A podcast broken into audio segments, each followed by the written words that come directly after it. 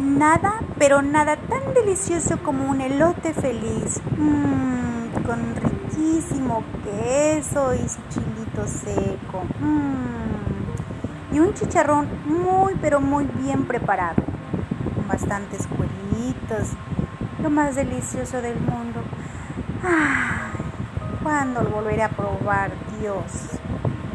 En fin, mientras me comeré una rica hamburguesa.